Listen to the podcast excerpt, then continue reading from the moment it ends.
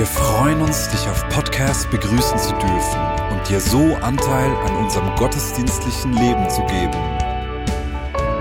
Wir danken dir für jede Form des Mittragens. Mit einer Online-Spende auf der Website kannst du die Vision der Vineyard Bern finanziell unterstützen. Wir wünschen dir viel Inspiration beim Hören der Botschaft und Gottes Segen. Und damit steigen wir in die Predigt von heute ein. Und dafür lade ich euch ein, mit mir zu seufzen.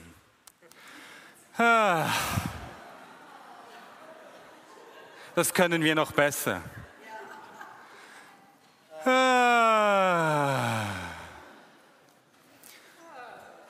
Und ich lade euch ein, dass immer, wenn ich seufzen sage, dann dürft ihr seufzen. Seufzen. Ah. Jetzt hoffe ich, dass ich das nicht zu oft sage und dann durcheinander kommen, wenn ich immer die Leute seufzen höre. Wir werden sehen, wieso das das Thema der Predigt ist. Aber ich möchte einsteigen mit der Zahl 52. 52, das ist nämlich die Anzahl Tage, wie lange ich schon auf meinen Koffer warte. Äh, bei meiner Afrika, also Angola-Reise, der hätte kommen sollen, schon 52 Tage warte ich auf meinen Koffer.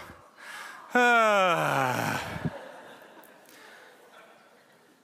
Und vielleicht denkst du jetzt, er sei in Angola hängen geblieben, ist er nicht. Er ist in Paris hängen geblieben.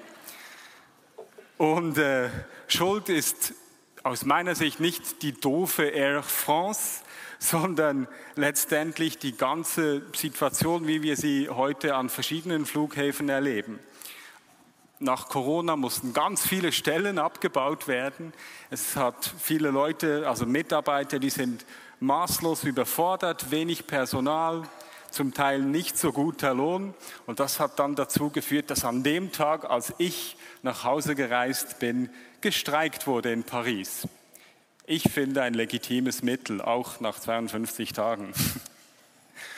Die Folge des Streiks war natürlich ein Chaos, ganz viele Koffer, die irgendwie hochgestapelt worden sind. Und aus dem Chaos ist dann eben ein Seufzen entstanden. Und zwar nicht nur bei mir, sondern natürlich auch bei den Angestellten. Auch die haben geseufzt. Ah. Und es ist ja noch interessant, wenn wir uns überlegen, dieses Seufzen. Als ich mir Gedanken darüber gemacht habe, habe ich mich an einen Text erinnert in der Bibel, der davon spricht, wie die Schöpfung seufzt. Ah. Und da habe ich gemerkt, hey, da hat es irgendwie einen Zusammenhang. Ich habe erzählt, mein Koffer, der hängen geblieben ist, mit anderen Worten, ich bin geflogen. Fliegen wissen wir ziemlich alle, die irgendwie Medien verfolgen, dass das jetzt nicht unbedingt das Beste ist fürs Klima und dass das Klima doch auch Auswirkungen hat auf unsere Schöpfung. Und so wie wir vielleicht selber persönlich an unterschiedlichen Orten in unserer Zeit seufzen, aus den unterschiedlichsten Gründen, weil wir an gewissen Orten vielleicht überfordert sind, weil so viel läuft, weil wir nicht wissen, was kommt, der Krieg in der Ukraine, eben Klima, das sich ändert, Fragen von, hey, haben wir im Winter dann noch genug Strom und keine Ahnung, Heizgas, um warm zu haben? Genauso wie wir eben an Orte des Seufzens kommen, merken wir doch in diesem Jahr besonders, wie die Schöpfung seufzt. Ich, ich sehe schon, das wird schwierig. Ich sage es ein bisschen viel. Ich muss noch besser umschwingen, dass ich nicht mehr so oft dieses Wort gebrauche. Aber wir merken, die Hitze setzt der Schöpfung zu. Waldbrände, die zunehmen. Wir waren zum Beispiel in Berlin äh, gleich nebenan hat es einen Waldbrand, also auf der anderen Seite Berlins gab es einen Waldbrand. Zum Glück waren wir auf der Seite, wo kein Waldbrand war, so dass wir unsere Ferien genießen konnten. Aber das ist so ein Ausdruck dieses Seufzens. Algen im Wasser, Fischsterben in der Oder, wo man auch davon ausgeht, oder eine Theorie, das weiß man ja manchmal nicht so genau, ist, das Wasser ist zu warm, deswegen haben sich giftige Algen gebildet und deswegen sind die Fische gestorben. Oder vielleicht hast du auch verfolgt, die Gletscher, die schmelzen, neue, ähm, neue jetzt habe ich das Wort vergessen, ein neuer Pass, der frei geworden ist vom ewigen Eis in der Schweiz, den man zum ersten Mal quasi wieder die Steine darunter sieht. Wasserknappheit, das Empören darüber, dass die einen noch ihren Golfplatz äh, bewässern dürfen, währenddem die anderen Wasser rationieren müssen. Und so kommt einem in diesem Jahr das Seufzen des, der Schöpfung so richtig entgegen. Und wir wissen ja eigentlich, wenn wir uns mit dem Thema auseinandersetzen, dass wir gerade als Menschen der, der Minderheitswelt, also der Privilegierten, dass wir auf zu großem Fuß leben im Verhältnis zu den Möglichkeiten unseres Planeten. Ich habe mal äh, gelesen, dass die Biokapazität unseres Landes das heißt, habe ich auch herausgefunden, die Kapazität dessen, das natürlich nachwachsen kann, wenn man es verbraucht, heruntergerechnet auf einen Menschen, die würde 1,6 Hektaren äh, wären das. Wir brauchen als Schweizer durchschnittlich aber 4,7. Und so liegt es auf der Hand, dass es irgendwie nicht in einem guten Verhältnis ist. Und ich weiß nicht, ob du schon mal bei irgendeinem dieser Online- Online-Rechner geschaut hast, was dein ökologischer Fußabdruck ist. Bei mir schlagen gerade eben die Reisen nach Afrika und zum Beispiel die Gasheizung in unserem Haus schlagen dort ziemlich hoch ein. Und so bin ich in der Spannung, seufzender Erschöpfung, als jemand, der selber irgendwie mit dafür verantwortlich ist. Und in diesem Ringen um das Seufzen der Schöpfung, ah, bin ich auf folgenden Text gestoßen in Römer 8, 18 bis 25. Und ich lade euch ein, mitzulesen. Ihr seht ihn auch vorne eingeblendet in, in der neuen Genfer Übersetzung, die ich verwende. Also Römer 8, 18 bis 25 für die, die das gerne noch suchen und in ihrer eigenen Bibel mitlesen möchten. Im Übrigen meine ich, dass die Leiden der jetzigen Zeit nicht ins, nicht ins Gewicht fallen, wenn wir an die Herrlichkeit denken, die Gott bald sichtbar machen und an der, und an der er uns teilhaben lassen wird. Ja, die gesamte Schöpfung wartet sehnsüchtig darauf, dass die Kinder Gottes in ihrer ganzen Herrlichkeit sichtbar werden. Denn die Schöpfung ist der Vergänglichkeit unterworfen allerdings ohne etwas dafür zu können. Sie musste sich dem Willen dessen beugen, der ihr dieses Schicksal auferlegt hat. Aber damit verbunden ist eine Hoffnung.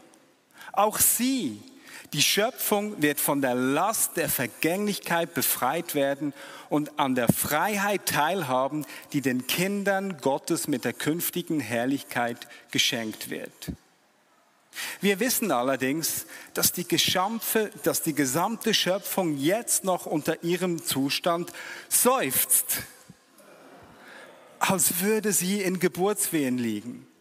Und sogar wir, denen Gott doch bereits seinen Geist gegeben hat, den ersten Teil des künftigen Erbes, sogar wir seufzen innerlich noch weil die volle Verwirklichung dessen noch aussteht, wozu wir als Gottes Söhne und Töchter bestimmt sind. Wir warten darauf, dass auch unser Körper erlöst wird. Unsere Rettung schließt ja diese Hoffnung mit ein. Nun ist aber eine Hoffnung, die, bereits erfüllt, die sich bereits erfüllt hat, keine Hoffnung mehr. Denn warum sollte man auf etwas hoffen, was man schon verwirklicht sieht? Da wir also das, worauf wir hoffen, noch nicht sehen, warten wir unbeehrbar, bis es sich erfüllt.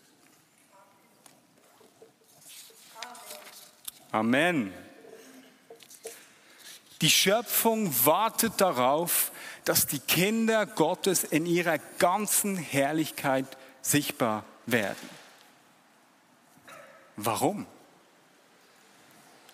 Und wir haben gelesen, Die Schöpfung ist der Vergänglichkeit preisgegeben, nicht aus eigenem Verschulden, sondern wegen dem, der es sie auferlegt hat.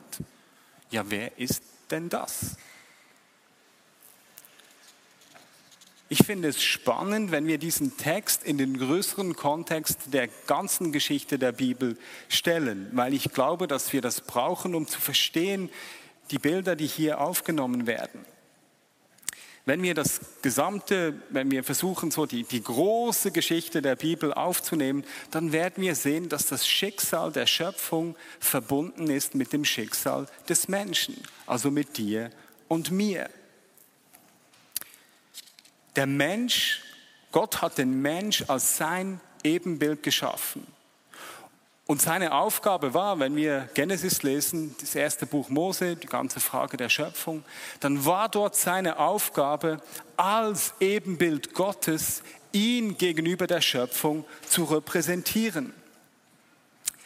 Er sollte in dieser Rolle als Ebenbild über die, über die Erde, über die Schöpfung herrschen. Jetzt dieser Begriff herrschen ist so ein bisschen eine Knacknuss in der Frage, auch in der Auslegungsgeschichte. Herrschen hat ja für uns etwas sehr Negatives, nicht? Also wer herrscht, das ist herrisch, ist ja so ein Wort, das wir brauchen, das ist dann negativ konnotiert, nicht? Also herrschen, damit verbinden wir nicht jetzt etwas sehr Positives. Aber im alten Orient war dieser Begriff stark damit verbunden mit regieren und Fürsorge ausüben. Also wir kennen zum Beispiel das Bild von einem König als dem Hirten seines Volkes. Und so ist dieser Begriff beinhaltet eigentlich, dass der Mensch dazu bestimmt war, ja, zu herrschen, aber als Fürsorge für die Schöpfung zu herrschen. Jetzt, das macht ja irgendwie auch Sinn, wenn du dir überlegst, du wirst über etwas, ähm, du, du kriegst quasi Autorität über etwas, dann ist es auch irgendwie intuitiv klar, dass es dann darum geht, dass du schaust, dass sich das gut entwickelt, ja, sich vermehrt, aber dass du das nicht zerstörst, liegt irgendwie auch auf der Hand und liegt eben in diesem altorientarischen Verständnis von Herrschen völlig mit drin. Der Mensch aber,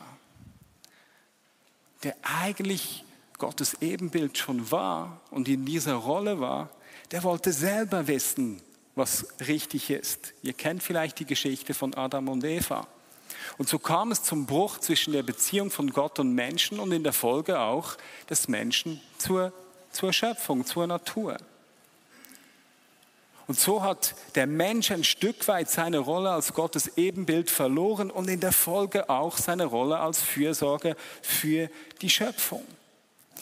Die Auswirkung davon die hat man zuerst in den menschlichen Beziehungen gemerkt. Also die ersten Geschichten im Genesis, die sind dann zwischen Brüdern, die unterschiedliche, äh, die, die in Streit geraten sind und der eine den anderen umgebracht hat.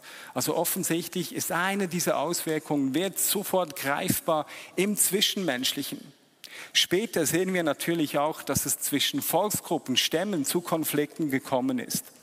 Und ich glaube, dass die negativen Auswirkungen auf die Schöpfung, dass wir die erst heute so richtig sehen können, hängt mit der Fülle, mit dem Reichtum der Schöpfung zusammen, ähm, die so ausgiebig ist, so wunderbar ausgiebig gestaltet wurde, ähm, dass eben erst nach langer Zeit die negativen Auswirkungen davon sichtbar werden. Die Schöpfung ist der Vergänglichkeit unterworfen, durch den Willen des Menschen, dadurch, dass der Mensch sich selbst setzen wollte, selbst bestimmen wollte, was richtig ist. So hat der Mensch die Herrlichkeit der Gottkindschaft verloren, in dem Bilde gesprochen. Nochmals, warum wartet die Schöpfung darauf, dass die ganze Herrlichkeit der Kinder Gottes sichtbar wird. Weil die Schöpfung durch die erneuerte Rolle des Menschen an der Freiheit teilhaben wird, haben wir gelesen in Vers 21. Sie wird teilhaben daran an den Auswirkungen des Sichtbarwerdens der vollen Herrlichkeit der Kinder Gottes. War jetzt ein bisschen kompliziert, nicht? Ich mag solche Sätze, aber ich sage es nochmal anderes. Unsere Hoffnung ist es, dass Gott uns retten wird. Unser Seufzen ah, hat er gehört. Er hat seinen Sohn geschickt, um diese Verbindung wiederherzustellen. Und unsere Hoffnung ist nicht nur, dass Jesus für uns gestorben ist und wir dadurch irgendwie ähm, gerettet sind zu einem nicht beschreibbaren, irgendwie geistlich gearteten Himmel. Nein, unsere Hoffnung ist, dass er uns, unsere Leiber verwandeln wird. Auferstehung, ein Schlagwort. Das ist unsere Hoffnung. Paulus spricht davon, Jesus kündet es, kündet es an. Die Hoffnung ist, dass wir, dass unser Körper, der ja auch der Vergänglichkeit äh, preisgegeben ist. Wir werden wahrscheinlich alle mal sterben, wenn nicht Jesus vorher zurückkommt. Dass wir verwandelt werden, einen neuen Leib erhalten. Das Bild am Ende der Offenbarung ist nicht einfach ein irgendwie entrückter Himmel, wo dann die Seelen hochschweben, sondern es ist das Bild des neuen Jerusalems, das hinabkommt auf die Schöpfung. Wir beten ja auch, dein Reich komme, dein Wille geschehe im Himmel. Nein, wie im Himmel, so auf Erden. Also unsere Hoffnung ist, dass wir errettet werden in eine neue Schöpfung hinein. Und in, in gleicher Weise ist es die Hoffnung der Schöpfung, dass sie Anteil haben an diesem Wirken, dass Gott die Schöpfung erneuert und der Mensch schlussendlich wieder in der Ebenbildlichkeit Gottes die Rolle einnimmt als fürsorgender Herrscher über die Schöpfung. Das ist unsere Hoffnung. Deswegen sehnt sich die Schöpfung danach, dass die, die, die Herrlichkeit der Kinder Gottes wieder voll sichtbar wird. Und so können wir tatsächlich über den Zustand der Menschheit und der Schöpfung besorgt sein. Wir verzweifeln aber nicht. Wir verzweifeln nicht.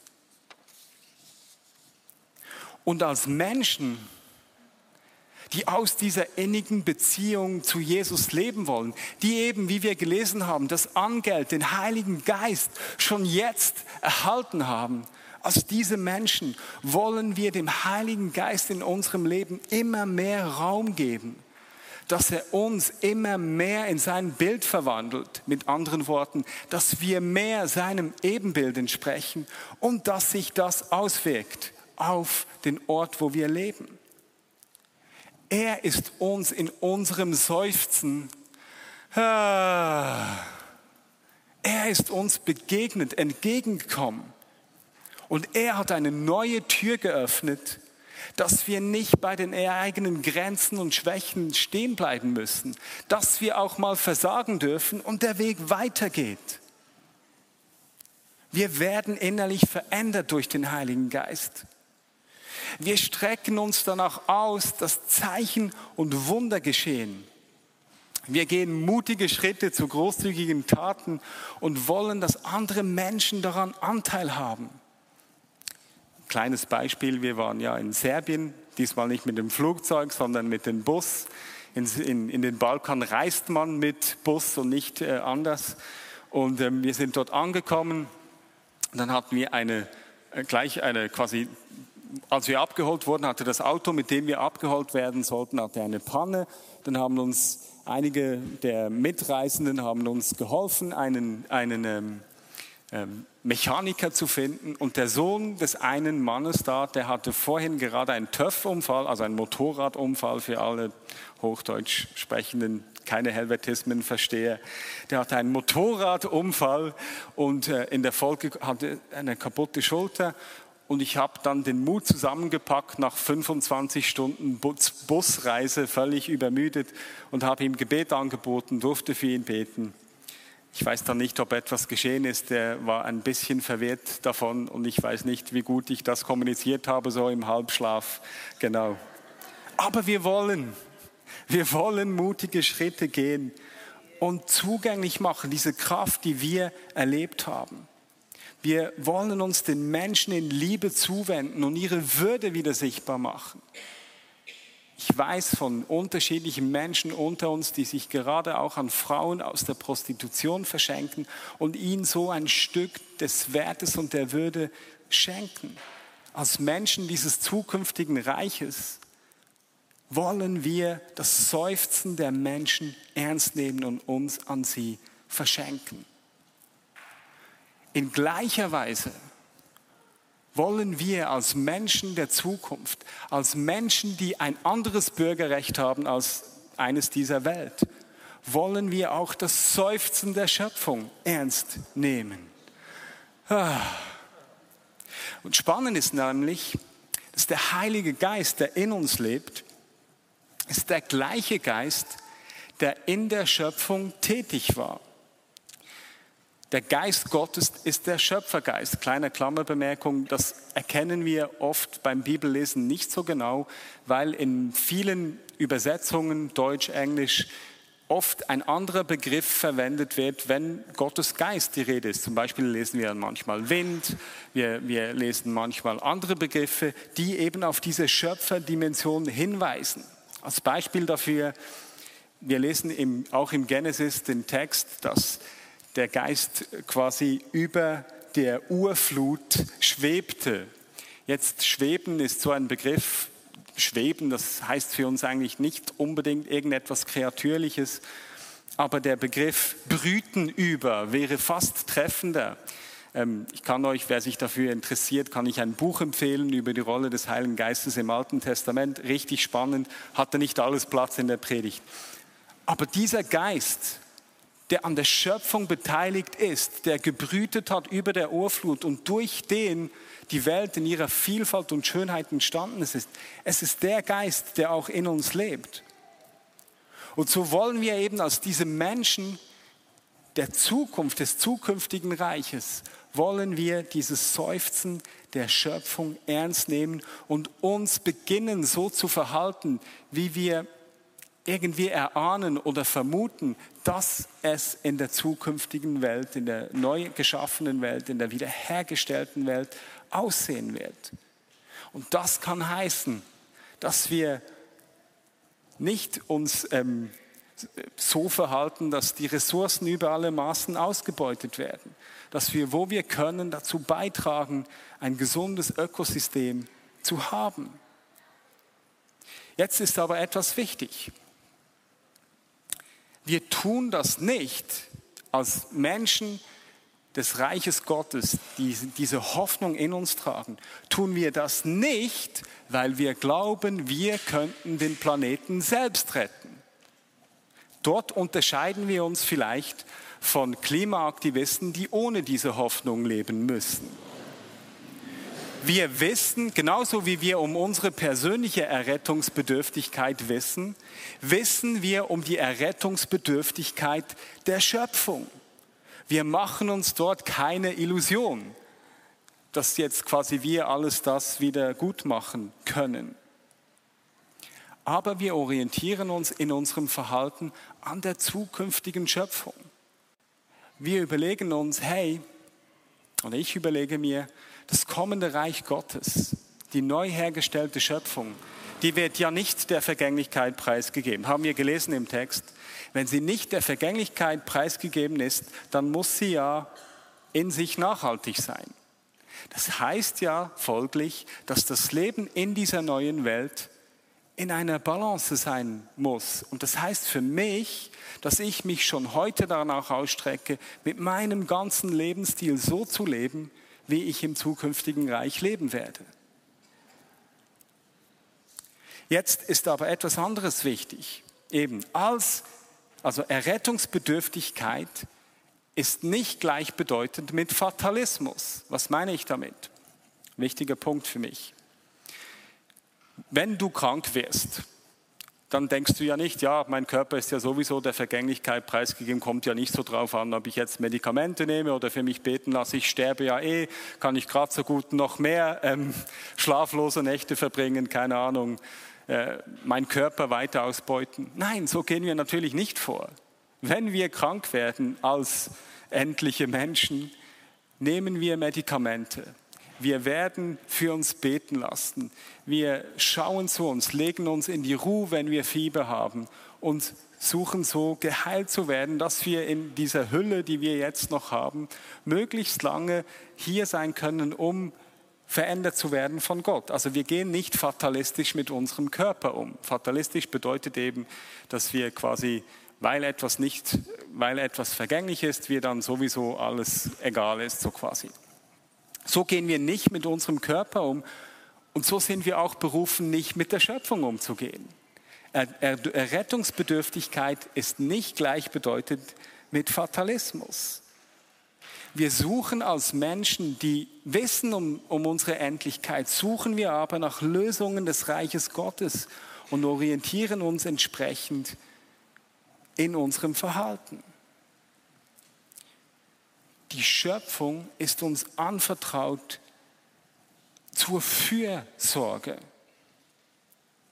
Und es widerspricht dem Wesen Gottes und folglich auch dem Wesen unserer Gott-Ebenbildlichkeit, entweder Menschen oder Dinge einfach als Mittel zum Zweck zu unseren selbstsüchtigen Bedürfnissen zu brauchen.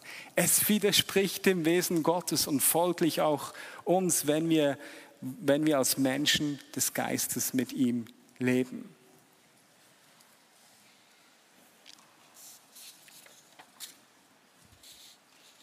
Und so, mit dieser Hoffnung, verfallen wir nicht in einen Aktivismus, der messianische Züge annimmt und denkt, sich anmaßt, eben die Probleme selber lösen zu können.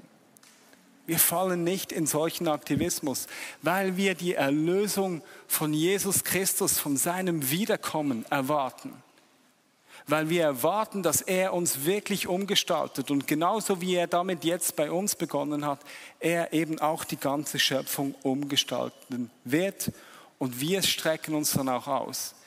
In Bezug auf Zeichen und Wunder, Prophetie, genauso wie in Bezug auf den Umgang mit der Schöpfung, wir schon jetzt so leben wie in der zukünftigen Welt. Nun, was heißt das konkret? Für mich ist wie klar, dass die Maßlosigkeit unserer Kultur, Stichwort Fast Fashion zum Beispiel, die entspricht nicht dem künftigen Reich Gottes. Und so merke ich für mich, ein Thema ist Verzicht. Verzichten lernen. Verzicht aber nicht aufgrund von einer kulturellen Erwartung, die an mich gelangt oder irgendwie politischem Druck, könnte ja jetzt hochkommen mit der ganzen Energiefrage. Ich lerne nicht verzichten daraus, sondern ich will lernen zu verzichten aus einer geistlichen Überzeugung, die aus dem Bewusstsein kommt, dass ich so leben will wie im künftigen Reich Gottes. Und für mich, äh, ich habe in diesem Jahr damit begonnen, konkret, dass ich einen Tag in der Woche faste. Also ich bin nicht so dogmatisch, darin. Es ist jetzt nicht so, dass das immer genau gleich ist. Aber ich faste auch nicht, um abzunehmen. Könnte man ja auch. Das ist nicht die Motivation hinter diesem Fasten, sondern ich möchte damit meinem Gesamtsystem einüben, dass meine physischen Bedürfnisse hinter meine geistlichen Bedürfnisse zu stehen kommen sollen. Das muss ich einüben. Das ist nicht einfach so klar. Ich kann nicht im Kopf das entscheiden und dann ist es so. Äh, dir geht es wahrscheinlich ähnlich wie mir, dass das nicht einfach so klar ist, nur wenn man das mal irgendwie gedacht hat. Ich tue das, um, um wie meinem Körper, meinem System zu sagen, hey, nicht meine ganz natürlich kreatürlichen Bedürfnisse sind der Chef über mein Leben, nicht die sollen bestimmen, wie ich mein Leben lebe, sondern meine, meine, meine, der neue Mensch in mir. Ich will dem Raum geben dadurch. Und das ist für mich wichtig, wenn man von Verzicht spricht, dann ist es eben nicht in der Logik des Aktivismus und in der Logik der Selbstrettung, sondern es kommt aus dieser geistlichen Überzeugung der Verbindung zum Reich Gottes hin. Und so habe ich zum Beispiel ich mich, wenn ich dann schon von Fliege spreche, habe mich entschieden, hey, ich fliege nur, wo es quasi notwendig ist, um das zu leben, was ich als Berufung von Gott sehe, äh, wenn du mich kennst, dann weißt du wahrscheinlich, Missions, das zieht mich, das ist eine Leidenschaft. Ähm, Ich habe mich entschieden, dass ich nur dort fliege, wo es eben notwendig ist, um, um quasi meiner Berufung nachzugehen oder das, was ich als Berufung empfinde und dort, wo ich auch eine Aufgabe dazu habe. Und ansonsten kompensiere ich CO2. Jetzt, das könnte man als eine aktivistische Aussage hören. Hört es im Kontext des Seufzens der Schöpfung, des Wartens auf die Sichtbarwerdung der Kinder Gottes. Ich könnte, hier kommt nochmal mein Koffer ins Spiel, Tag 52, ich könnte schon lange quasi alles neu kaufen, was in diesem Koffer ist und dann könnte ich, keine Ahnung, wie viel Geld ausgeben, könnte ich, Air France müsste das bezahlen und ich könnte denken, juhu, alles wieder mal wieder richtig shoppen gehen. Ich habe mich aber dafür entschieden, das nicht zu tun, weil es unnötiger Konsum wäre, wenn der Koffer dann zurückkommt und ich glaube daran dann hätte ich ja alles doppelt und das bräuchte ich ja nicht. Also Unterhosen habe ich gekauft, nur so. Immer frische Unterhosen. Ich kann darauf verzichten, im Winter Himbeeren zu essen. Ich kann verzichten, meine Wohnung auf 25 Grad zu heizen, etc. Und ich möchte, ähm, ich möchte, an dieser Stelle ist mir bewusst, dass wie die Frage des Verzichts, was macht Sinn und so, das hat auch etwas Individuelles. Und ich lade dich ein, dass du ganz kurz mit dem Partner, wo du sitzt, ganz kurz austauschst, hey, wo, wo gibt es Dinge, die in dieser Logik für mich zum Verzichten geeignet werden. Wir nehmen uns eine Minute Zeit. Ist gut. Wir müssen uns disziplinieren, ganz kurz zu sein. Als zweiter Punkt diesem, diesem Seufzen zu begegnen, ah, eine zweite konkrete Sache, die ich sehe, ich weiß, ich habe euch ganz kurz Zeit gegeben. Es ist ein Thema, das viel mehr Zeit braucht und darüber man, kann man dann auch später noch sprechen. Ein zweiter Punkt, der mir wichtig geworden ist, ist die Umstände dieser Zwischenzeit, in der wir und die Schöpfung der Vergänglichkeit preisgegeben sind, als Chance zum Wachstum anzunehmen. Was meine ich damit? Ich komme wieder auf meinen Koffer zu sprechen. Ich habe mich entschieden, die ganze Frage des Koffers, 52 Tage, als eine geistliche Übung anzuschauen. Es ist für mich eine geistliche Übung darin, Geduld zu entwickeln, eine Frucht des Geistes, Geduld. Es ist eine Übung in Selbstkontrolle, nicht jetzt wütend zu werden oder eben quasi alles neu kaufen zu gehen. Und es ist eine geistliche Übung der Freundlichkeit, Freundlichkeit zu entwickeln. Wenn ich den Telefonagents anrufe und wieder mal nachfrage, ob sie denn jetzt mehr wissen von meinem Koffer. Und ich glaube, dass das Seufzen der, äh, der Schöpfung, ah, dass wir darin Gründe sehen können, eine Haltung finden können, die es uns ermöglicht, in im Geist zu wachsen, in den Früchten des Geistes zu wachsen. Und dazu möchte ich dich ermutigen, dass du dir überlegst, wo könnte Verzicht etwas sein, das sich positiv auf mein Leben auswirkt. In Verbindung mit dem Seufzen der Schöpfung. Und als zweites, wo könnte ich Umstände dieser Zwischenzeit, in der alle und alles seufzt, wie könnte ich solche Umstände annehmen als eine Möglichkeit, in den geistlichen Früchten zu wachsen. Und ich möchte zum Schluss der Predigt einfach noch beten und dann werden wir dann gemeinsam in die Anbetung steigen. Das war jetzt ein positiver Seufzer, gell? Ja!